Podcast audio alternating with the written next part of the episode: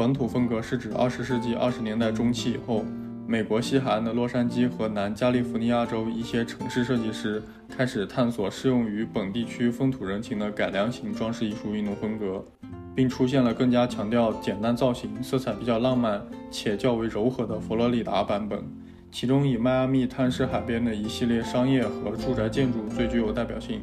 这些建筑造型基本都是简单几何形状。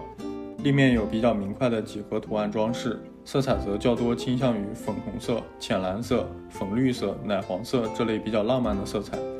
与装饰艺术风格原来强烈的色彩计划有很大的区别。